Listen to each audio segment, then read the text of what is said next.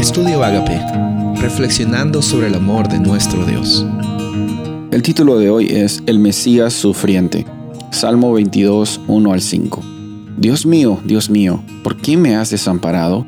¿Por qué estás tan lejos de mi salvación y de las palabras de mi clamor? Dios mío, clamo de día y no respondes, y de noche y no hay para mí reposo. Pero tú eres santo, tú que habitas entre las alabanzas de Israel. En ti esperaron nuestros padres. Esperaron y tú los libraste. Clamaron a ti y fueron librados. Confiaron en ti y no fueron avergonzados. Este Salmo 22 empieza con unas palabras probablemente familiares que las has escuchado, las has leído en el Nuevo Testamento. Dios mío, Dios mío, ¿por qué me has desamparado? Estas fueron las palabras que Jesús citó cuando estaba pasando por la gran angustia de la cruz.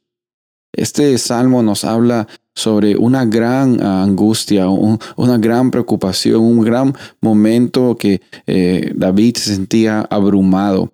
Y Jesús usa ese salmo para expresar eh, el dolor que le estaba pasando cuando sentía que había una separación entre el Padre y el Hijo.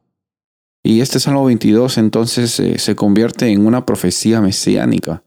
Hay hay bastantes eh, expresiones que van más allá simplemente de David mostrando adoración, sino también él inspirado por el Espíritu Santo estaba eh, mostrando la experiencia también que el Mesías iba a vivir en favor de la humanidad, en favor tuyo, en favor mío. Podemos decir entonces que estas palabras que Jesús las expresa, las expresa desde lo más profundo de su ser cuando estaba notando la gran diferencia o, el gran peso del pecado. Y Él lo hizo por ti, Él lo hizo por mí. Él lo hizo para que tengamos la oportunidad de vivir eternamente. Él lo hizo para que tengamos la oportunidad de estar en este mundo, no ser de este mundo, pero al mismo tiempo disfrutar el día a día que Dios nos concede en este mundo. Podemos ver que Sí, hay un contraste entre la angustia de David, la angustia también de Jesús cuando lo pasó en la cruz, y también cómo continúa este salmo. David dice, tú eres santo, tú que habitas entre las alabanzas de Israel. En ti esperaron nuestros padres, esperaron y tú los libraste.